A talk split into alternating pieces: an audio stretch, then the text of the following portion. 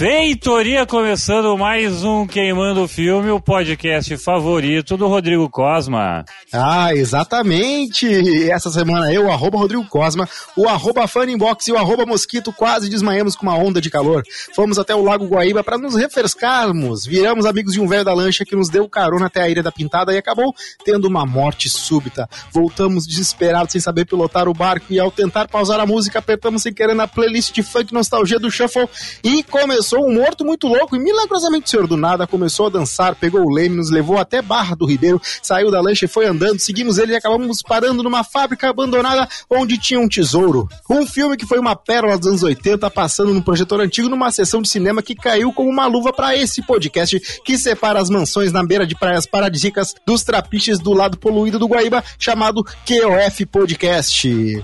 Olha só, bem-vindo, seu mosquito. Muito obrigado, muito obrigado pelo convite. É um prazer estar aqui reunido com os senhores, Fanny Cosmo. Uh, vamos nessa, né? Um morto muito louco. Que semana intensa, hein? Fez, fez Chico Barney ontem, eu vi. Fiz Chico Barney? Eu tô, eu, tô na, eu tô que nem o Gil do Vigor, eu tô na turnê pelo Projac. Ontem eu até ouvi o podcast do BBB, aliás, ele fez até, ele fez podcast, me fez ouvir, me fez ouvir o podcast do BBB, ele contando histórias ali, uh, bem interessantes. Gil, o Mosquito ou o Gil fez o podcast? Peraí, eu me du... fiquei na dúvida. o Gil fez o podcast BBB e o Mosquito fez o Chico Barney Urgente. Ah, tá, tá, tá. Fiquei na dúvida qual dos dois qual fez o quê, daí eu me, me compliquei. Mas enfim. Ai, Brasil! Ai, Brasil!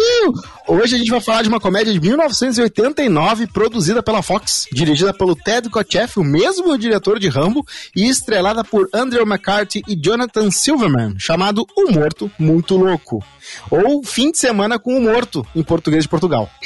O filme custou 15 milhões de dólares e fez 30 milhões em bilheteria, tendo 54% de aprovação no Rotten Tomatoes e nota 6.4 no IMDB, né? Então, quer dizer, ele não é tão terrível assim. A gente já falou aqui de filmes com 6% de aprovação, né? Mas, assim, ao mesmo tempo, o filme tem várias falhas que não, não, não, não, não nos faz colocar ele como um filme bom, e sim como um filme divertido de ver, mas um filme ruim, né? O que, que vocês acham? Eu vou só, antes de passar para o Mosquito, eu vou dizer, cara, que é o seguinte, os primeiros 15 minutos eu gostei pra caralho, entendeu? São muito bons os primeiros minutos, cara. A parte em que eles estão no teto ali. As duas primeiras cenas são fantásticas e elas explicam muito o, a motivação da dupla a, pra, pra, porque lá na frente, ali, na frente não, mas um pouco depois do filme, quando acontece a morte, quando o, o, o morto vira muito louco, uh, os dois têm a brilhante ideia de, de vamos mudar a cena do crime e ocultar um cadáver. É basicamente isso que o filme gira em torno disso. E essas primeiras cenas, esses primeiros minutos, eles servem para mostrar por que, que eles fazem isso. Tipo, eles são pessoas completamente malucas. É. a primeira cena é muito boa, né? A primeira cena, eles vão eles estão atravessando o Central Park no meio do verão. Um cara vai tentar, um assaltante vai tentar assaltar eles, e eles falam: Não, não, hoje não, que tá muito quente. Então, tipo, cara, isso é isso perfeito, que... meu. Isso é perfeito. Assim, ó, essa, essa abertura me explicou onde tá localizado o filme, mais ou menos. Por que, que tá quente para um caralho? E esse negócio do assaltante é simplesmente qualquer dia da minha infância, dos 11 aos 14 anos, meu. É verdade, eu já fui assaltado na parada voltando do Clube Teresópolis, então eu sei, eu tive que dar meu VT pro cara, porque não tinha mais nada. E uma bermuda velha que eu tava na sacola. Aí, compadre, a grana, e as carteiras? Ah, dá um tempo, meu irmão, tá muito quente. Hum.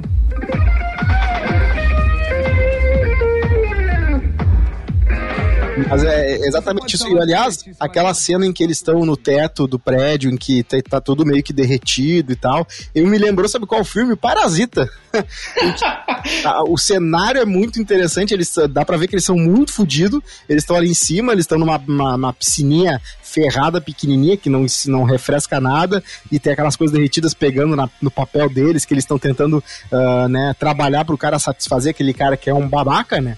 Aliás, aquele ator que a, a, a, né, eu fui ver assim, ele tem uma carreira assim, uh, ele fez várias coisas, mas o ator que faz o Morto Muito Louco, ele eu gostei dele como um babaca e como um morto. Ele é bem talentoso. ele agrada nos dois papéis, exatamente. Exatamente, e não sei por que ele não teve mais vazão em Hollywood, porque ele não fez filmes em que ele é protagonista. Mas tudo bem, só, só pra ser o cara. Ele é um morto durinho, assim, né? Não é um morto mole, né? Ele piscou algumas vezes, viu? Eu vi assim, eu ficava atenção. De vez em quando ele dá uma piscada, então ele não era tão bom morto assim, mas a cara que ele fazia. Aquela... Mas, mas, eu li também um pouquinho sobre o filme, assim, as, as curiosidades, principalmente, e tem uma curiosidade ali que é, que é muito pesada que é ele quebrou algumas costelas se fingindo de morto. Exatamente. Porque ele, ele foi jogado de um lado pro outro tantas vezes que ele andou se machucando. Ele se machucou, uh, o dubleta dele também se machucou, porque tinha umas horas que ele tinha que cair da escada e tal. Não é, não é fácil não ser um morto num filme, né? Mas É, não o e as- suficiente pra ele não negar fazer um segundo filme, né? Devia pagar muito bem. Mas no segundo filme ele tem mais movimento, né? No segundo filme ele, ele tem a dança, que é a, a dança emblemática do, do Morto Muito Louco, né? Inspirou um funk, inspirou um funk no Brasil. Fun- uma- Funk que devia ganhar o Oscar de melhor música. Exatamente, eu, tenho, eu concordo, concordo plenamente. Mas o primeiro, o primeiro filme, na verdade, foi só um prelúdio pro segundo filme, que realmente é o grande hit. Agora, e, e tu, e tu trazendo essa informação de que o diretor é o mesmo do primeiro Rambo, eh, parece que tudo faz sentido na minha cabeça. Porque quando a gente fala de o, um morto muito louco, a gente lembra da dancinha. Dele, nessa coisa que ele tem, ele é um morto que foi meio que enfeitiçado com magia negra, então quando ele ouve música ele sai fazendo aquela coreografia um pouco estranha. A gente lembra muito disso, e não lembra que no primeiro filme a coisa é um pouco mais densa. Ele não é engraçadinho, ele apenas é um morto. Ele não tem momentos de, de, de diversão. Ele é um cara morto com dois malucos que querem dinheiro e, e só decidem ah, mudar a cena do crime e fingir que ele tá vivo porque eles estão com medo de passar o final de semana que eles estão na praia, eles estão com medo de passar na delegacia respondendo perguntas. Eles só não querem enfrentar a burocracia e por isso criam toda uma história. Eu não lembro se no segundo filme tem uma apologia à droga tão clara. Apologia não, né? Mas enfim, tem tantas referências a drogas quanto. É o cheirador, né? O velho, o velho Eu cheirador. acho que no segundo filme não tem referências a drogas assim. Só voodoo.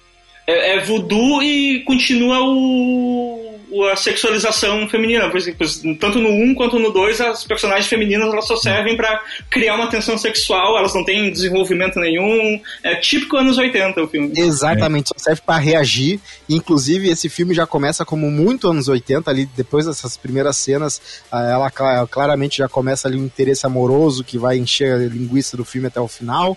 A guria acha fofo o jeito dele desajeitado, o cara tem mais de 30, mas não consegue conversar com a guria. Ele, ele tem que mentir, ele mente que a tia dele sofreu um acidente de trem. Isso. Aí ele não consegue co- segurar a mentira, ele esquece, ele fala que o acidente foi de avião.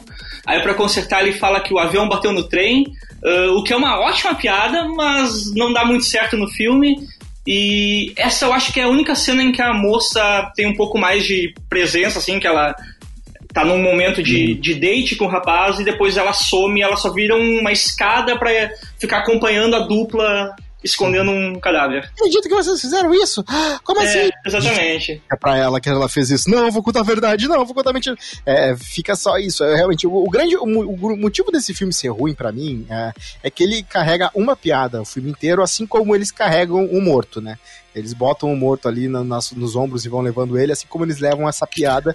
E a piada é: tem um cara morto e as pessoas não sabem que ele tá morto. E de vez em quando acontece alguma coisa que as pessoas interpretam como uma reação dele, mas na verdade é só porque ah, alguma coisa mexeu ele. Então tem um cara que tenta negociar. Assim, depois que ele morre, tem um cara. Mas vamos, antes de falar depois que ele morre, tem todo metade do filme é ele vivo, né? Metade do filme é ele vivo. Ele demora pra morrer, é verdade. E, me- e mesmo quando ele tá vivo, o filme não, não consegue ficar tão bom. Ele é só um pouco mais ativo, mas não bom.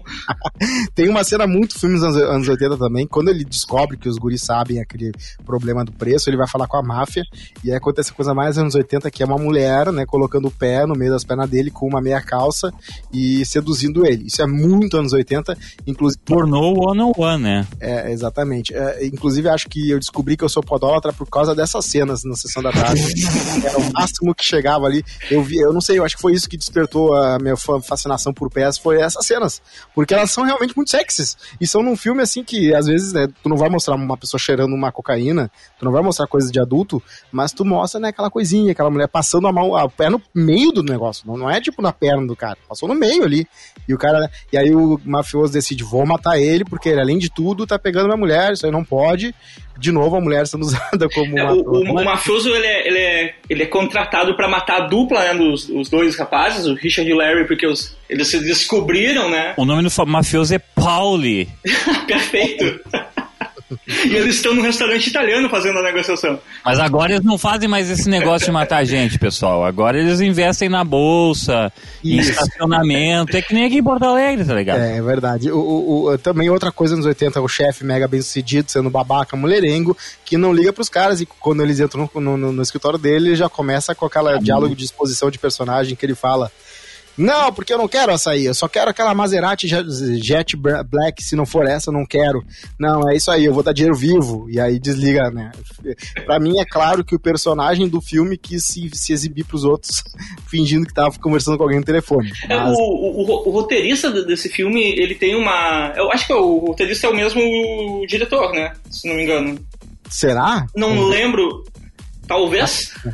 Mas uh, ele tem uma coisa que parece que ele não conhece muito bem da, da vida do jovem adulto e ele aborda umas questões de um jeito muito estranho. Por exemplo, uhum. isso da, da, O cara que é rico, ele é, ele é um rico muito estereotipado de rico, né? Ele trata mal os outros, ele fala da Maserati e tal. E quando o, o Richard leva a menina pro apartamento, o apartamento é do pai dele, então é um apartamento mais bem decorado, assim, mas é um apartamento, não é nada muito absurdo. Sim. E o Richard começa a fingir que ele é muito rico. E quando o pai dele aparece, pega os dois se amassando mordomo. na sala, o Richard finge que ele é o mordomo e a menina acredita. E você fica pensando, como assim? O cara mora num apartamento um pouquinho mais bem decorado, ele já pode mentir que tem mordomo, sabe? O, o cara que escreveu, ele meio que sei lá, esquizofrênico. conhecimento. Inclusive, Fanny, a gente tá falando com um roteirista, né? Inclusive, esses dias eu vi que tu tweetou que tu fez um roteiro com o Ronald Hill sobre um filme. Uh, eu não me lembro a premissa, mas eu uh, depois fui fudricar ali no que, que vocês eu, tinham Eu e o Ronald Hill, no, nos anos dois, início dos anos 2000, a gente se juntava para escrever roteiros para nada. A gente não apresentava os roteiros para ninguém. A gente, é, assim, eu começava um roteiro e mandava pra ele, olha esse. Aí ele completava. Aí ele me mandava um e eu completava. A gente ficou escrevendo, acho, lá, uns 20, 30 roteiros de coisas diferentes. O que eu tava falando, que eu acho que é um dos mais simbólicos que eu escrevi com ele, se chama uh, O Homem Ben TV. É um filme de super-herói de um homem que se veste como Ben TV. Ah, olha só, que legal, que legal. E, uh, tem a clássica cena que o crime acontece e a música sobe e uma pessoa no meio da rua olha pro céu e fala: O que é aquilo? É um pássaro? Aí as pessoas olham e falam, é, pior que é mesmo, é um pássaro mesmo. Yeah. tá aí, clássico. Eu também tenho essa, essa viagem de escrever roteiro de tudo que é coisa. Eu fiz um monte de teatro, roteiro de teatro de Natal que viraram um roteiro de teatro de Natal, mas era teatro de comunitário, aquela galera que reunia amadora. Não se diminua, Cosma, você é um super-herói! Eu sou, eu sou. Eu fiz esses dias um roteiro, comecei um roteiro que chama Os Milionários de CAD, porque eu fico pensando que, é claro, pré-pandemia, o cara do ECAD é um dos caras que mais se dão bem na noite, né? Porque ele chega numa uma festa, ele é o dono da festa. Sim. Ele pode fazer o que quiser. E aí um cara faz um concurso público achando que vai ser mais um trabalho chato e tosco, ele entra e descobre que ele é tratado como um rei em qualquer lugar que ele vai estar tocando música. Então ele acaba aproveitando isso, e aí tem outras histórias aí junto, os milionários da Cat. Tá, voltando aqui pro nosso querido Morto Muito Louco, eu vou falar agora de uma cena que para mim foi lamentável, eu acho que é a cena mais arrastada e longa do filme, que foi a parte da lancha. Ele eu, simplesmente. Eu acho muito mal feito também. Eu acho assim, totalmente desnecessário. É, a piada é, ele não sabe dirigir lancha. Aí ele bate nos negócios, as pessoas caem das lanchas delas e tal, e uh, acontece muita confusão, mas a parte em que o Burn engana os outros que tá vivo, que é a grande piada do filme, acaba virando só porque ele tá sendo arrastado de cara no, na água e as pessoas continuam se enganando de que ele simplesmente ah, honestamente, seria eu ali. O, o, o falou que o arco, esse arco é muito mal feito, mas eu acho que o arco que mal feito é o do começo ao fim do filme. Não, porque... sabe, a partir do momento que o Bernie morre, começa a ficar mal feito, entendeu? É porque, é o que eu falei no começo, não tem motivação. A motivação da dupla é só não passar o final da semana numa delegacia respondendo pergunta. E essa motivação é muito fraca. Porque a, a, a, partir do momento que acontece o primeiro problema por eles negarem dizer que o, que o, que o Lomax está morto, eles já, no mundo real eles já falariam, não, peraí, vamos chamar a polícia. E não, eles não pensam nisso em nenhum momento e eles só vão se colocando cada vez mais num buraco.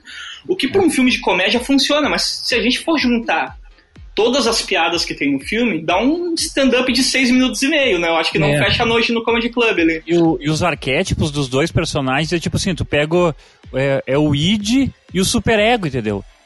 Isso, não tem, não, tem, não tem um meio do, do, meio termo, assim, tá ligado? O meio termo só aparece pro superego quando, quando aparece a mulher dele. Tem que, tipo, dar uma, uma variada. Dar uma, uma puxada pro chão do, da dupla, né? É. E, e, assim, eles. O primeiro, eu entendo, eu entendo que o cara tem que ser um babacão pra gente não odiar o fato deles estarem arrastando um cadáver por aí. mas se eles colocassem um cara mais quieto, mais na dele, mais tímido no começo do filme, faria muito mais sentido as pessoas a não, a não acreditar, a é, acharem que ele tá vivo, porque ele fica quieto, sentado ah, no sofá. Ele é drogadaço, Cosma. Ele ah, é drogadaço. Essa galera já viu ele, tá naquele sofá daquele jeito, umas oito vezes. Claro. Aliás, esse filme deixou ele muito. Ele é completamente drogado, Cosma. Ele tava falando da Maserati, entrou no banheiro pra dar um teco pra, depois pra fingir que escutava os guri. ele é basicamente um Trump mal sucedido, né? Não que o Trump é bem sucedido, mas ele, ele, é, ele não se dá bem muito tempo na vida e acaba sendo assassinado porque ele, né, virou muito. tava se exibindo muito. Mas, mas é isso, ele, ele é drogado, não mostra no filme os, ele cheirando pó, mas mostra ele fazendo várias vezes. Mostra o pacotinho, né, de pó, mostra no bolso dele. Tem, tem uma cena com isso, né, que a moça chega pedindo isso, uh, uma cocaína pro, pro, pro defunto, o defunto não fala nada, fica estático, ela fala ah, obrigado e pega o pacotinho. Pega pra ela, já era. Ai, eu, eu fica fazendo esses joguinhos comigo e, e avistando ele. Cara, e, e assim, eu não tinha notado que aquilo ali é um conceito de festa que se chama festa itinerária. Itinerante, não itinerária, itinerante. Isso, é festa itinerária. Festa itinerante. E tá lá, é o mundo dos ricos, né? A galera vai lá numa casa, fica um tempinho, vai para outra e rola o que tem que rolar. Cara, então, mas esse, essa praia é muito esquisita. Vamos, vamos conversar aqui. Essa praia é muito esquisita, meu. Essa praia parece um condomínio de aposentado. Com umas gostosas, meu. Sabe, tipo, é um monte de sobrinha, é um monte, é um monte. Tipo assim, ó, eu, eu, eu, eu fretei a barca, tá uhum. ligado? Pra tipo, pra tipo Osório e, e, e botei uma galera na Lagoa da Pinguela, é isso aí. Pinguela, exatamente. Esses dias eu fui no Pinguela, é bem isso, é um monte de. Só que não tem a parte da, dos jovens adolescentes nas lanchas, mas é, tem. Porque no, no, caso na Lagoa da Pinguela, tu ia ter que fretar um ônibus de prostituta. É verdade, teria o, que ser assim. Um dos grandes problemas do filme é que eu acho que ele não é tão divertido, porque quando é, a gente lembra do Morto Muito Louco, a gente lembra do segundo filme, porque o segundo filme é mais divertido, né? Ele ele Exato. tem uma coisa da a dancinha, tem o esquema do voodoo. O, a dupla tem uma motivação real que é eles estão atrás de dinheiro, né, da, no, no, segundo filme, então, tipo, eles têm uma caça ao tesouro. No primeiro filme, não. É, no primeiro filme funciona mais ou menos como uma apresentação dos personagens. E é uma apresentação péssima, porque não tem, realmente não tem muita coisa a ser, é, a ser abordada ali. E não explica, e, não, e, tem uma parte, e tem uma parte que, que, o, que o Bernie grava, conversa com o Pauli, e tal, né? E daí depois eles. Só que não, em nenhum momento fica parecido que ele tava gravando aquela conversa, tá ligado? Essa parte não. Depois eles acham a, ficha, a fita e ficam assim: caralho, eles queriam me mat nos matar, queriam nos matar. E daí fica aquele. Daí tem uma ação, assim, tem um negócio de ação, assim, mas. Sabe, não é engraçado, assim, sabe? O, o, o mais engraçado depois é o Paul maluco, porque achava que matava, matou o cara com dois tiros. Isso, eu acho que o, é, o, o, humor tá mais, meio ali no assassino que não acredita que não tá conseguindo matar e pensa que tem alguma coisa sombria acontecendo, mas também pouquíssimo abordado né, nessa, nessa parte. É, e, e é aquilo, né? Como a gente via no meio que uh, no fundo, de fundo ficava uh, marcadas cenas em que eles levantavam um abraço dele com uma corda, esse tipo de coisa, uh, acabava entrando e aí quando tá, terminou o filme, ele, tu, uma coisa é tu ver o filme pagando, indo no cinema e assistindo ele de cabo a rabo. Quando a gente fala aqui no Queimando Filme sobre algum filme, a gente sempre pensa nessa, nesse ritual a pessoa foi lá, comprou seu ingresso do filme, entrou e viu esse filme. E aí tem quatro ou cinco uh, piadas ali, espraiadas, que são engraçadas. Só que o filme tem uma hora e 38 minutos. E aí tu tem que encher, tem que preencher as lacunas com outras coisas, né? É, a, a, pra mim, a melhor piada do filme acontece nos primeiros cinco minutos, que é quando eles encontram o, o Lomax pela primeira vez, o Lomax está estacionando o carro. Uhum.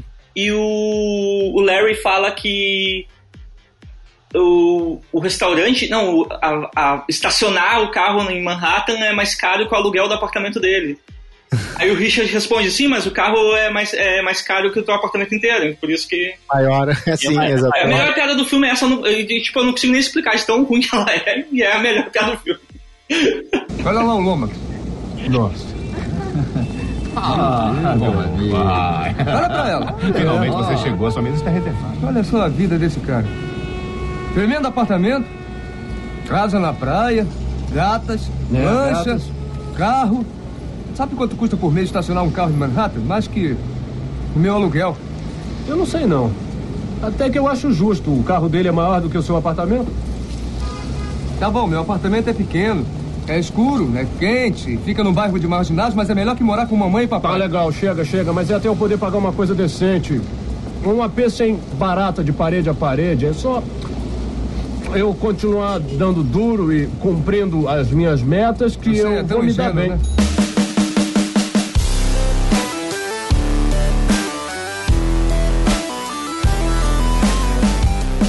É, e assim, eu ia falar, bah, o filme tinha que ser mais curto.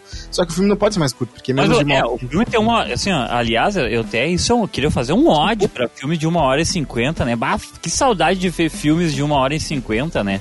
Coisa boa quando tem um filme despretensioso de uma hora e cinquenta, assim, né? Tudo bem que eles fizeram o segundo filme depois, mas fosse hoje em dia, se esse filme não tivesse duas horas e meia, era um fracasso, né? Nossa.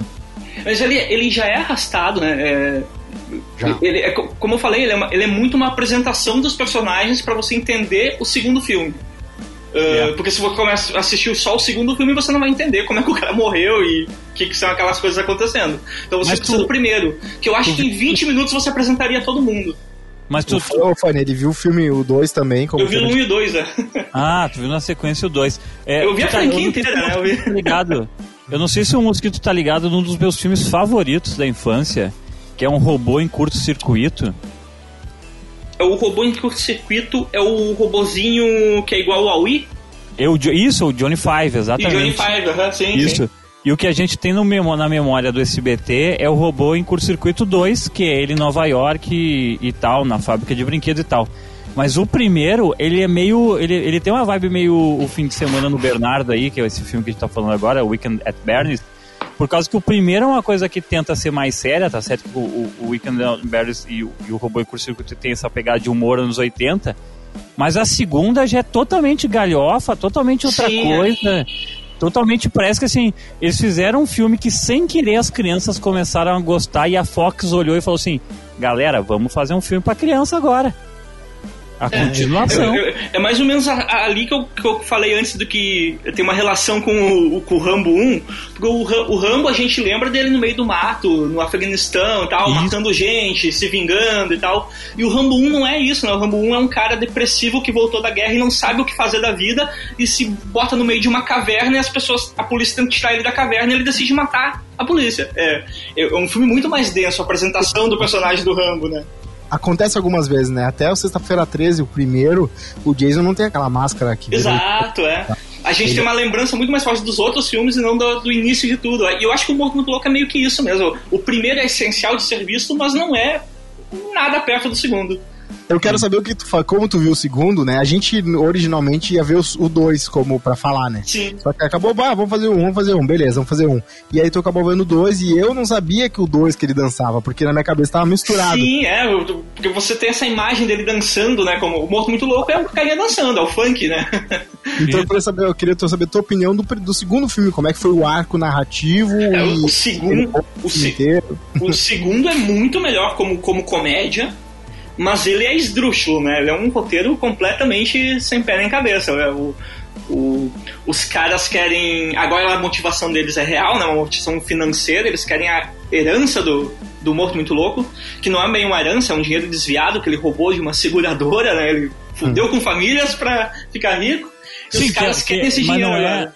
Ô, ô, Mosquito, não tem relação ao, ao, ao dinheiro que eles descobriram no primeiro filme, então? É, o essa- primeiro filme, o, o, segundo filme começa imediatamente após o final do primeiro. é. Isso é uma, uma boa coisa. A criança enterra o cara e aí eles já aparecem ali. pra- Isso, é, o, no primeiro filme, quando acaba, eles, eles, eles só entregam o, o, o morto pra, pra polícia e termina o filme, né?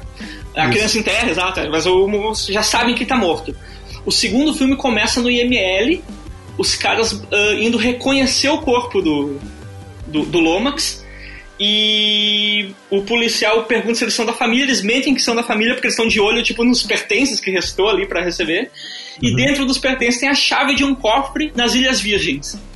E aí eles pensam, aí tem dinheiro, o dinheiro que ele roubou da empresa tá, tá escondido nas Ilhas Virgens, vamos para lá. Só que paralelo a isso, a empresa contrata um pessoal de magia negra que faz voodoo pra fazer uma, uma, uma, uma, coisa ali, uma magia, para tentar descobrir aonde está o dinheiro. Claro. E com isso eles revivem o morto. Aí ele, ele, faz aquela dancinha estranha toda vez que ele ouve música. Por que, que ele não revive completamente, como uma pessoa viva, normal e só dançandinho? Porque na magia negra que eles deviam fazer, eles deviam colocar uma galinha morta. Só que como eles estão em Nova York, eles não encontram uma galinha, Uh, então eles pegam um pombo na rua e substituem. E por isso que a magia dá errado. Olha só, eu não sabia, eu não tinha. É, é engraçado que esse tipo de filme a gente vê, a gente lembra das, de alguns momentos, mas a gente não acaba se esquecendo da plot inteira, né? Sim, é, o, o, que marca são coisas muito pontuais, né? E, e, é isso aí, o segundo filme acontece isso, e aí ele, aquilo, aquele trabalho dele de dançar ali deve ser muito difícil. porque ele consegue, ao mesmo tempo que ele tá dançando, ele faz aquela cara de morto dele. E aquilo aqui, aquele, aquele exercício deve cansar. Ele e, ficar, inclusive, ele dança embaixo da água. Tem uma cena que ele tá embaixo da água dançando, fazendo passinho, né? É, o posto do 2 é embaixo d'água, né? Já mostra como a situação é, vai ficar aquática nesse filme. Não, e tu vê, o, o segundo filme é uma coisa muito mais fantasiosa, né? Envolve essa magia, o morto dança, os caras estão atrás do dinheiro e eles conseguem o dinheiro no final, né? Uh, e tem tudo isso. E, e, eu não sei por que eles não continuaram com a franquia, porque abre espaço para uma espécie de Velozes e Furiosos do Morto Muito Louco, né? Uh, Perfeito. O Morto Muito Louco no Espaço, o Morto Muito Louco no, em Tóquio, o Morto Muito Louco do Zack Snyder. Dá, dá pra fazer vários filmes do Morto Muito Louco. Dá pra ressuscitar ele, tipo o Buffy, a, a Casa Vampiros, fazer uma parada forte ali, um ritual satânico. Sim, sim. num dos filmes ele pode estar perfeitamente vivo. Exato, volta, aquele babaca volta assim, e ele descobre que como é que ele tá, ele decide matar toda a máfia que tentou matar ele. E depois e... ele, ele. É, o final é redentor, né? Que ele pensa que estando morto ele é melhor pra sociedade, ele morre de novo. É, meu Deus do céu. Vocês é viram o, o, os filmes dublados? Eu vi dublados os dois. Tu conseguiu achar o torrent dublado ou tu viu? Eu vi no YouTube. Ah, eu não sabia desse detalhe, eu baixei em inglês ainda. Eu achei é. maravilhoso porque no dublado, no, no primeiro filme, né? Uh, ele é de 89. Então, tipo, quando eles estão no, no escritório que eles trabalham, tem muitos computadores no escritório, mas todas as telas estão desligadas. É como se fosse tipo assim: ah, vamos colocar computadores aqui para mostrar que é uma coisa tecnológica, mas tipo, as telas seria preta com verdinho, então não tem muita graça. Então todas as telas estão desligadas e eles estão uhum. nesse meio aí com as pessoas fazendo outras coisas. E no, por ser dublado, eu acho que o pessoal da, da, da empresa que dublou pensou, ah, ele tá no escritório, vamos botar um som de escritório no fundo. Então um som de muita gente conversando com máquina de escrever, datilografando, mas assim, ó, centenas de máquinas de escrever, e os caras dialogando. é muito bom. eu não tinha percebido. Esse é no, no, primeiro também ou no segundo? No primeiro, no primeiro. Ah, tá, eu não, não, tinha visto. É uma coisa que eu acho bastante, eu acho bastante legal do, da dublagem brasileira, é que ele, principalmente dos anos 80 e 90, ah, é que ele, eles adicionam camadas de humor nas coisas. Uh, tipo, o dublador, ele pega, o ator não fala nada só, e não tá em cena, o dublador desse cara fala uma frase, é, vamos mesmo, ele fala. É, tipo, isso. ninguém falou isso no original. As intervenções do dublador, claro. Ai, meu Deus do céu. Não, é, eu, eu, eu, tenho certeza que a versão dublada deve ser melhor e superior à versão que a gente viu porque, de novo, já adiciona uma camada ali, já que o filme já é fraco, eh, se colocar um pouco mais de, de né, um temperinho ali do dubla, da dublagem bem feita, espirituosa, já dá um up, já dá um up, concordo contigo. Vou, vou tentar ver depois dublado. Daqui uns seis anos, mais ou menos, pra poder esquecer do que tudo que é. Exatamente. É. Agora chegamos no clímax do primeiro filme. Hum. Uh, o, o, né, está, voltam todo mundo pra casa chega de novo o mafioso para realmente terminar com o assunto. ele entra e tá o cara dando um sorrisinho transviado ali, uh, né, entrevezado, não sei o nome que se, que dá para aquilo. Ele já fica furioso, já dá três tiros no peito dele e dá toda aquela confusão. Não, mas peraí, eu até, deixa eu falar um bagulho antes que eu acho que é o bagulho mais engraçado, que, que, que daí é uma piadinha zorra total, total, né? Me perdoe a redundância que é quando chega a, a italiana lá na casa do, de final de semana do Burns. Sim. Pra, tipo assim, puta com ele, vai lá, destrói os negócios, pega a faca para matar o morto. E daí acaba transando com o morto. E o outro capanga, né, tipo, Vê, aí que ele constata que o cara tá vivo, né? Tipo assim, porra, como é que a mulher tá transando com o cara? O louco não matou ele, bicho. Como é que é Rigos Mortes isso, né? Como é que é o nome disso quando a pessoa tá rígida depois que morre? Deve ter sido alguma coisa desse tipo mas daí, aí. É, mas daí novamente eu quero lembrar o Cosma que o cara é um drogado com, com muita experiência, entendeu? Então, tipo, o, a, a performance... exatamente daquele jeito. É, a performance dele, eu, eu não sei, eu, eu, sei que o Cosma é um cara totalmente limpo e nunca se drogou na vida, mas assim, ó, aparentemente drogas causam impotência, Cosma. Então, tipo assim, pelo menos as que o Bird toma. Alguns casos o oposto, mas é verdade. Agora é o seguinte, ele. Uh, eu não sei como é que esses caras conseguem ser babacas tendo uma vida tão maravilhosa, né? O louco vai no fim de semana numa casa dele que. Eu é não entendo como esse cara não seria babaca. Me desculpa, Cosmo, mas tu é pobre há muito tempo. Eu sei, eu sei disso, mas imagina, eu ia estar sorrindo o tempo inteiro se a minha vida fosse regada a pessoas. Uh, é que assim, uma, é, tu tem que ter piscina, é uma coisa que eu, uh, que eu falo sempre, né? A pessoa tem que ter piscina. Porque aí tu, conhece, aí tu vai ter o quê? Vai ter amigo falso. Ter amigo falso é tão legal. Porque Sim. tu sabe que as pessoas querem né, se submeter a ser teu amigo só pra, só pra ganhar vantagem. Isso é tão incrível, porque tu pensa, bah, tu é fodão, né? Tu consegue isso. Vocês então, tinham um amigo, vocês tinham um amigo com piscina na infância, essas coisas? Eu, eu só tinha um amigo. Eu tive um amigo com piscina e aí Sim. todo mundo era amigo dele e dava para ver que muita gente era amigo por, por interesse e tal. E como ele era o dono da piscina, se, se, ele não gostasse de alguma coisa, de uma brincadeira que alguém fizesse, ele falava duas semanas sem ir pra piscina. Tipo, ele era o dono do clube. Mas ele era né? muito babaca também, né? pegava a bola, pegava a bola e saía. Caralho, duas semanas sem piscina, tipo assim, ó, a regra do playground, ô meu, não, essa piadinha não, duas semanas sem piscina pra ti. O cara sabia que ele era babaca, tá ligado? É, mas eu, eu, sempre fiquei muito cansado de ter que conviver com gente qualquer dia, assim, e eu tinha uma mesa de sinuca em casa, então mais perto que eu cheguei de piscina era uma mesa de sinuca. E as pessoas chegavam lá para jogar sinuca, mas eu odiava sinuca e eu odiava interagir. Então, para mim, nunca foi interessante ter algo que fizesse as pessoas ir. A não ser que eu pudesse ficar na minha quieto e eles fazendo o um negócio, né? Eu, então... tive um, eu tive um colega bem de infância, assim, acho que segunda ou terceira série, que mentiu que tinha uh, comprado um Super Nintendo. e ele convidava por semana apenas um colega por semana para ir na casa dele jogar Super Nintendo. E ele, cada um que ia, ele falava, então, é mentira, mas tu me ajuda a mentir diz que foi muito legal. E, e essa coisa durou um ano, um ano letivo inteiro, até o último descobrir que era mentira.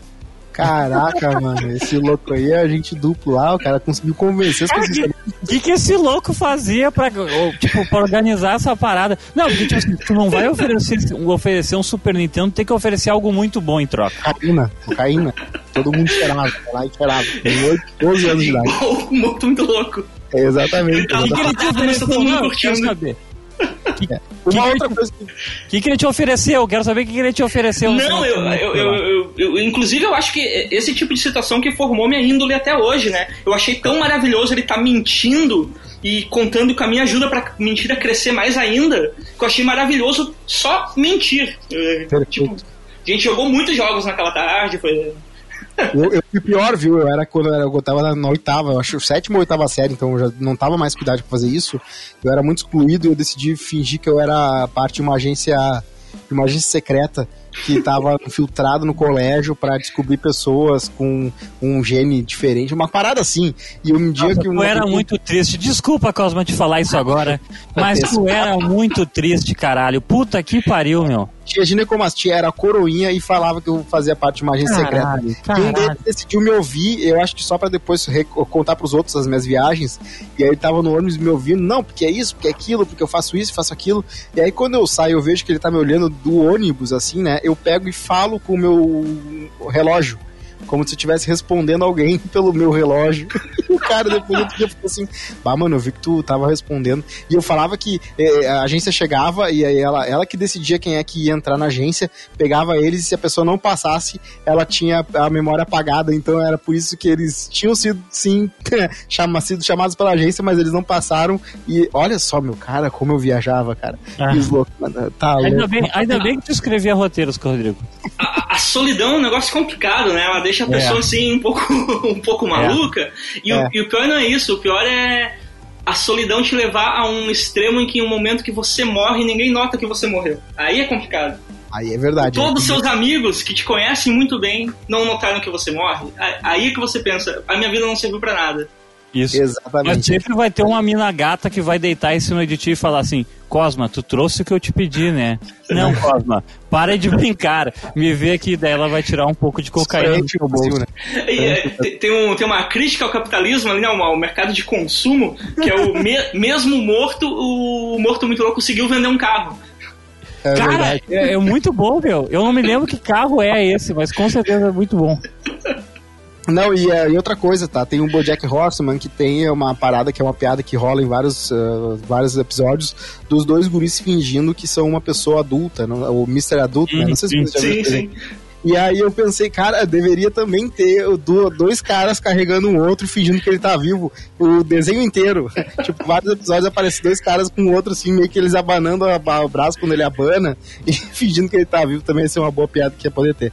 Ô, Fanny, tu falou de uma piada de Zorro Total, eu também acho que, pra, pra mim, a única risada que eu dei, assim, sincera, foi quando eles pegam ele da areia e aí passam um aspirador de pó nele.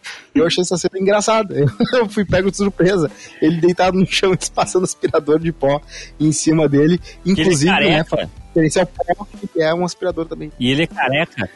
A, a cena, a minha cena preferida é a cena mais fantasiosa do filme, que é impossível de acontecer no mundo real. Eu acredito que é possível um morto viver com magia negra, mas eu não acho possível no primeiro filme, quando eles estão fugindo do assassino, eles decidem subir uma escada caracol. E ninguém que tá fugindo de um assassino decide subir uma escada caracol, porque sabe que é impossível subir uma escada caracol. E bota uma cadeira na frente ainda, rodinha pra impedir ele. Ai, meu Deus do céu. E, e- e aquelas cenas em que eles estão andando, né? Porque a graça do filme, pra quem nunca viu isso, é uma trope. Naquela época era uma trope inédita, né? Tipo assim, tu tá fingindo que o morto tá vivo. Esse jogo deve ter existido alguns outros filmes que fizeram alguma coisa parecida, mas o nome da trope, nos Farm TV Tropes, o nome da trope é isso aí, é do, é do, é do Morto Muito Louco. Ah, e o seguinte, eles, ah, eles fazem aquela parada de amarrar o, amarrar o tênis no- nele pra fingir que anda, aquilo ali deve ser muito difícil de fazer. É. ah, na hora de gravar. Não, o, o ator mandou muito bem em algumas cenas, o jeito que ele abanava, ele, ele fingia muito bem estar morto, porque assim, não era só simplesmente soltar o corpo dele e, e, Uhum. e deixar os outros movimentarem. Tinha uma coisa do tipo, quando jogavam a cabeça dele para um lado, ela era ela- ele jogava a cabeça muito solta, mas chegava um momento que ela ficava dura para ficar na posição que a piada precisava. Então, ele fez Isso. um trabalho corporal muito bom ali. É, exatamente. Então essas pequenas cenas que realmente fazem o filme ser o filme, é que quando tu vê de novidade, deve ser muito engraçado. Eu queria reviver isso. Tipo, olhei olhando, pá, ele olhou e na hora, bem na hora, vem um cachorrinho, aí a cara dele veio pro lado e o cara aumentou o preço da, TV da- do carro. KKKKK. Deve ter sido muito bom, cara. Agora a gente já tá meio acostumado com isso e tal. Não, não é tão, não dá aquela batida, mas eu acho que tem esses momentos que realmente devem ser muito engraçados pra quem, né, viu o filme, nem, nem que for no cinema, mas assim, em casa também e tal. E imagino eu que ele fez mais sucesso fora, né, porque se ele fez só 15 milhões de bilheteria, o que tá ótimo, né, pra um filme despretensioso, ah, ele deve ter feito muito mais, né, depois indo pra TV. Vendendo direitos pra TV. É, E, o- e TV o, e o segundo filme não fez tanto sucesso assim, né? O segundo filme foi bem negativo as críticas. Ele teve muito menos bilheteria e tal. E, e tu vê que aqui no Brasil a gente tem a memória muito mais afetiva com o segundo filme, não com o primeiro. É. Exato. Ficou na cabeça. Eu, eu, eu, eu falei com um amigo meu essa semana ainda sobre o, o John Belushi, que eu não sei se pra vocês, mas eu sou uma, pessoa do interior, eu sou de Carazinho. Ah, E em Carazinho não chegava John Belushi pra mim. Eu conhecia o irmão dele, o James Belushi. E Sim. pra todo o resto do planeta, o James Belushi é o irmão fracassado, que não tem graça. E pra mim, o James Belushi é o irmão famoso.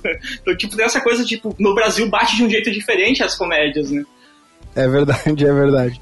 Ah, meu Deus do céu. Outra coisa desse filme é que é, tem uma coisa que acontece muito nos anos 80 em que um cara é levado de camisa de força no final do filme. é, o, o, assassino, né? O assassino é levado de camisa Isso. de força. Porque Não, ele tava vivo, ele tava vivo, é. e ele com uma camisa de força. Coisa que é muito pastelão e não faz o menor sentido o naquele momento. No segundo filme, os vilões eles acabam virando cabras, porque tem magia negra envolvido. E a, e a, cena final do segundo filme é o morto muito louco num carnaval dançando, estando falecido, com as cabras do lado. Essa é o final, a cena final do filme. Caraca. E eu fico pensando, será que ele começa a feder em algum momento? Ou será que ele tá de boas ali? Ninguém Fede, tá sentindo cheiro de um cadáver? Não sei, né? Mas mosca já tinha no segundo dia. Já tinha mosca? Não tinha, eu não reparei. Na cena que eles estão tomando café da manhã na praia, ele e o Larry, o Larry tá com um, um bagulho de mosca. Não, eu lembro. Eu tô, eu tô rindo porque os caras estão escondendo um cadáver e decidem tomar um café da manhã na praia pra aproveitar melhor o final de semana. Exato, tá ligado?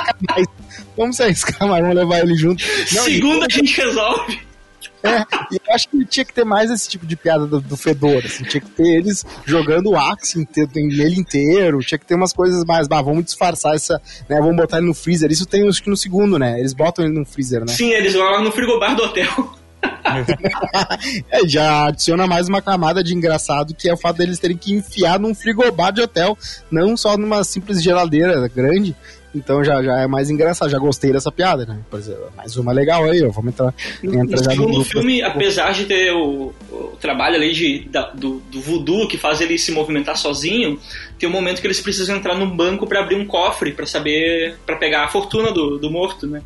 E ele precisa de música, então eles não têm música dentro do banco, então eles, eles fazem de novo o negócio de amarrar os tênis um do outro, colocam um um sobretudo e tentam movimentar o cara. Então, e essa é uma cena também bem, bem engraçada, porque quando tem que assinar a papelada no banco, o quem tá assinando é um do é o Larry, fingindo Sim. que é a mão do, do cara que tá morto. E obviamente é uma mão esquerda no braço direito, e o cara do banco tá olhando isso de boa, tipo, ah, só um pouquinho estranho, mano. Vou deixar ele levar o dinheiro, tudo bem. É, tem, tem um, um, filme do, uh, do, Como é que é o nome daquele cara que tá fazendo. Uh, eles fazem o. Eles tiveram agora um filme no, no, na Netflix de é, um documentário, me esqueci o nome dele agora. Ele faz um, um, um programa no Adult Swim de, de talk show, uh, em que eles fazem, como eles tentam fazer as branquelas no mundo real. Né? O Eric então, Andrew. Isso aí, isso aí, exatamente. ele é fantástico. E é maravilhoso. Eu vi, eu vi toda a série, a, série dele no, no, né, no Adult Swing, eu vi toda. Cara, é maravilhoso aquele talk show. Abre, abre, abre a mesa, sai dois anão. Tem dois anão interpretando as pessoas que estão na entrevista. Isso é brilhante, cara, brilhante. Uh, mas ele, ele faz, eles tentam as branquelas no mundo real, né? Então, pra mim, foi, foi o clímax do filme e tal, então não vou contar mais sobre isso. Mas as pessoas acabam, algumas pelo menos parece que acabam caindo nessa. Sim. Eu queria que tivesse um, um, alguém tentando fingir que tem um morto, mas que tá vivo também no mundo real, levando numa loja e ele abanando para ver se as pessoas vão acreditar também ou se é só coisa de filme. Com, com, com a ajuda do, de, de, de, notícias de WhatsApp, a gente consegue essa, essa mentira emplacar facilmente. Perfeito, é claro, verdade. Com certeza. Ô, Fone, tem aqui os críticos criticando. Eu só quero fazer um ódio a James Belushi, já que ele foi citado claro. nesse programa, porque eu quero dizer que o James Belushi é meu Belushi favorito, já que assim, ó, sem nenhuma vergonha, eu digo que K9 é um dos meus top 5 filmes da história. Só quero K9. dizer isso. K9. K9 é um policial bom para cachorro, mas o 2 é o, mais, o que a gente gosta mais, mas o 1 um é bom ainda. Ó, mais um que mais é um, dois... que um serve para apresentar, né? É, não. Mas o um tem uma coisa, o um tem uma coisa engraçada que eu sempre gosto de lembrar, que é o seguinte, é que a Taylor Swift fez uma música que ele, ela fez o álbum que é aquele 1984, 9, não lembro agora o ano, que se tu rodar junto com o filme Shake It Off é quando ele conhece o Jerry Lee. Fica a dica aí pros fanáticos. ficou a dica, então beleza. James Belushi hoje em dia abandonou a vida de ator e é fazendeiro, né? Ah, mas tá certo, né? Tá certo, tá certo. Tá certíssimo. Ele e o Rick Moranis, né, que abandonou Hollywood por causa da esposa que faleceu, ele quis cuidar dos filhos. E 30 anos depois decidiu voltar Daí tava em Nova York, alguém deu uma pancada na cabeça dele, coitado do cara, né? O, o, o cara... Morto Muito Louco 3! é, o Morto Muito Louco 3, saiu o filme dele. Cara, Morto Louco é o cara mais de boa, melhor, um dos é, melhores. É, um, é um novo filme pra franquia do Morto Muito Louco. Querida, encolhi um Morto Muito Louco. Aí, eu acho que né, tem que pegar os atores velhos e fazer, com, fazer de novo. Não sei se tem algum deles que tá morto. Eu não sei se o morto tá morto. Não, tá vivo, tá com 81 anos. Fui pesquisar 81 anos, cara. É, não tem como fingir que ele tava morto desde tempo não envelheceu. O cara envelhece do nada. Uh, mas o que eu tenho aqui, então vamos lá. Vamos. Ah, o Eric Andre. Abraço pra ele. Também abraço pro Eric Andre também, né? Uh, e, o, Hannibal também. Vamos lá. Weekend. É, esse aqui é Roger Ebert, um dos maiores críticos da história do cinema. Ele falou o seguinte: Weekend at Burns comete dois erros. Dois pontos. Nos conta uma piada que não é muito engraçada e espera que a piada carregue um filme inteiro, né? Então tá aí o que, que ele acha desse filme. Outro falou aqui: um filme juvenil bobo e sem inspiração, com uma piada apenas. Dennis Schwartz falou isso. Já o Brian Ondorf falou o seguinte: não conseguia, não conseguiu nem arrancar um sorriso de mim. Considere isso a idade avançada ou a calcificação do paladar ou apenas culpar Silverman e McCarthy, que encontraram suas carreiras legitimamente despedaçadas logo após o lançamento do filme. Eu não sei se isso arruinou a carreira deles, tanto que eles fizeram dois, né? Então acho que ele meio que foi um pouco sensacionalista no que ele falou. Agora eu sei de uma pessoa que teve uma carreira arruinada por causa de um filme, e foi aquela pessoa que fez um filme do dinossauro com a Whoop Goldberg. Esse cara nunca mais gravou, fez nenhum filme no, na vida. Pera aí, deixa eu ver se eu acho o nome aqui desse filme. Eu sei que é nossa, é, a menor tem... ideia de que filme é. É um filme policial de dinossauro, em que no mundo em que existem dinossauros e humanos, ela é. Ela, o filme é Theodore Rex. Uh, é, uma, é uma detetive policial, que é a Up Goldberg. Ela vive num, num mundo futurista, quando, onde tem dinossauros também, que se comunicam com humanos. E aí ela, e é a ciência que faz isso. E aí ela decide ter um parceiro dinossauro para né, pra ter os crimes uh, resolvidos. E esse filme é dirigido por um cara que nunca mais dirigiu nenhum outro filme na história do cinema. Porque é. né, o filme, acreditaram no cara e não rolou. Eu acho que nesse filme deve ter acontecido duas coisas. Esse cara nunca mais ter dirigido um filme e a Up Goldberg demitido a gente dela, né? Porque, pelo amor de Deus. Cara, sério, olha só, eu tô vendo aqui, ó. Ele, ele foi, tá? O nome do cara que dirigiu esse filme é o Jonathan R. Beto. Tá? Ele, o último filme que ele dirigiu foi em 95, esse, o T-Rex. Antes disso, ele tinha feito uma série do Pesadelo em Elm Street. Eu nem sabia que tinha uma série de TV desse filme. São 22 episódios. E antes disso, ele fez uma Playhouse de Summer do CBS. Mas, em 2014, ele saiu da tocadela dele para ser ah, para fazer Capitão América ou Soldado do Inverno como a Additional Crew. Então eu não sei exatamente o que ele fez no filme. Aí, não... aí ele tava passando na rua e chamaram ele, meu, não foi de propósito. não sei o que, que ele tava fazendo lá, mas ah, pelo que eu entendi, ele é o co-founder do Luma Pictures, deve ter sido, deve ter tido alguma relação com o filme, não sei. Só sei que de, de 95 a 2014 ele parou de fazer tudo, aí ele aparece né, nesse, nesse, nesse negócio e depois nunca mais. Então aí, abraço pra ele. Uh, eu, eu, entrei no IMDB aqui do, do Larry, né? O, o rapaz uhum. descoladinho do filme. Uhum. E pra ver que outros filmes ele fez, então tem a de Rosa Choque e tal, esses filmes dos anos 80, né?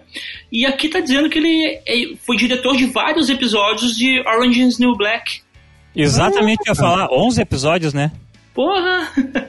É, tem uma galera que tá ali e aí acaba entrando em outro lugar e aí para de fazer, né? Para de ser o, a estrela das paradas, mas continua ganhando sua graninha, seu trocado e tal. Teve até o cara do Pitch and Pitch lá no Nickelodeon, que ele acabou virando o cara da luz, contra a regra. tipo, o cara era a estrela do show, aí depois falou, ah, cansei, quero é, Não, eu acho que nem é por isso. Eu acho que o cara ficou tão estigmatizado, né? Tipo, o cara que fez o Lero é o cara, era tipo o, o garoto inconsequente dos anos 80, né? Só que tu não é. consegue levar esse personagem por muito tempo, né? Tipo, tu consegue Sim. levar. Eh, se, tu, se tua cara é uma cara de piazote, assim, tu consegue levar até os 40 no máximo, entendeu? É, é, ou tu se reinventa, né? De repente. Tipo, porque o cara que fez o Richard. Tem uma cena que ele acorda, meu, que ele tá com uma barba muito grande, assim, tu, depois tu vê que troca a cena, assim, a, a, galera já meio que baixou um pouco a barba dele, tá ligado? Então, Sim. tipo assim, tu vê que o, os caras já são uns coroa fazendo Sim. uns filmes fingindo que é uma, que, que é uma gurizada, assim, sabe? Ó, ele, ele, o Larry Wilson, sempre quando eu vejo esses atores mais obscuros, né, hoje em dia, não naquela época, eu vejo o network deles, né, boto no Google Network. Esse, é, dizem que ele tem de 1 a 5 milhões e que a maior parte do dinheiro que ele fez agora é como roteirista. Então tá aí. Tá melhor que o Mosquito, que pelo menos ele ganhou dinheiro com o roteiro. Ele mostrou os roteiros pra alguém. Exato. Exatamente. Mas aproveita, aproveita essa explosão do streaming aí, Mosquito, porque agora estão querendo tudo. Isso, aproveita, Mosquito. Joga, põe, manda pro, manda pro caixa postal do Netflix teus roteiros. É, não, tem sempre contato. Ah, se tem alguém que tem um contato, é que é o mosquito, né? O mosquito ele tá, tá bem conectado aí, não tem problema. se ele quiser mostrar para alguém um roteiro, ele consegue. não sei mais do que isso, mas isso ele consegue. Eu tenho um amigo que fez vários roteiros de Natal entendeu? Inclusive tem um roteiro de uma criança muito solitária, essa é uma história dramática, tá? A criança muito solitária que fingia que era um agente secreto no colégio para não ser uma pessoa tão sozinho. E daí ele descobre no final do filme que, na verdade, ele tá sozinho num, num Silent Come ele tem 42 anos. Rodrigo Cosma, chegamos ao final de mais um podcast. Exatamente, mais um grande episódio de Queimando Filme, falando de um filme classicíssimo e também pincelando a continuação dele, que é a mais icônica ainda. Mosquito, muito obrigado pela sua participação neste humilde podcast queimador. que isso, ótimo, ótima, ótima tarde passando com os senhores. Uh, mesmo não tendo, uh, nós três não tendo lugar de fala, né, pois to, todos vivos, mas é. é isso aí, sempre que precisar resenhar algum morto, pode me chamar.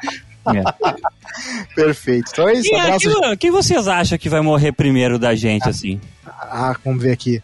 Uh, eu, quem seria eu, o morto muito louco de nós três? seria eu, seria eu. Com certeza. Eu não sei se tu seria o morto, Rodrigo, ou tu seria o Larry, que é o cara das ideias loucas, assim, sabe?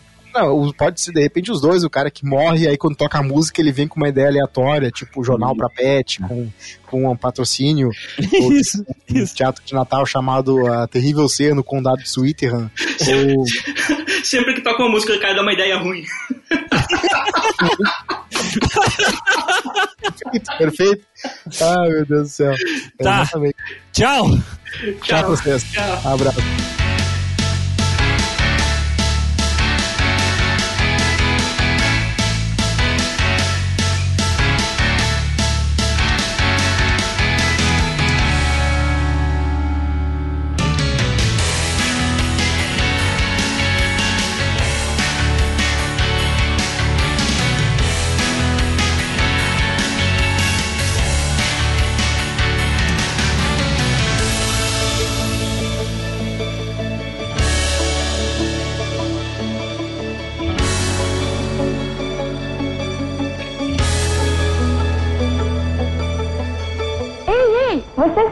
Da minha voz? Continua a mesma, mas os meus cabelos, quanta diferença! É que para eles existe shampoo Colorama. Colorama torna os cabelos leves, macios, brilhantes. Colorama é apresentado em quatro tamanhos, oito fórmulas diferentes e uma para cada tipo de cabelo. E para mais beleza, creme Rinse Colorama. Quando os cabelos são lindos, tudo é lindo numa mulher. Colorama. É. Colorama.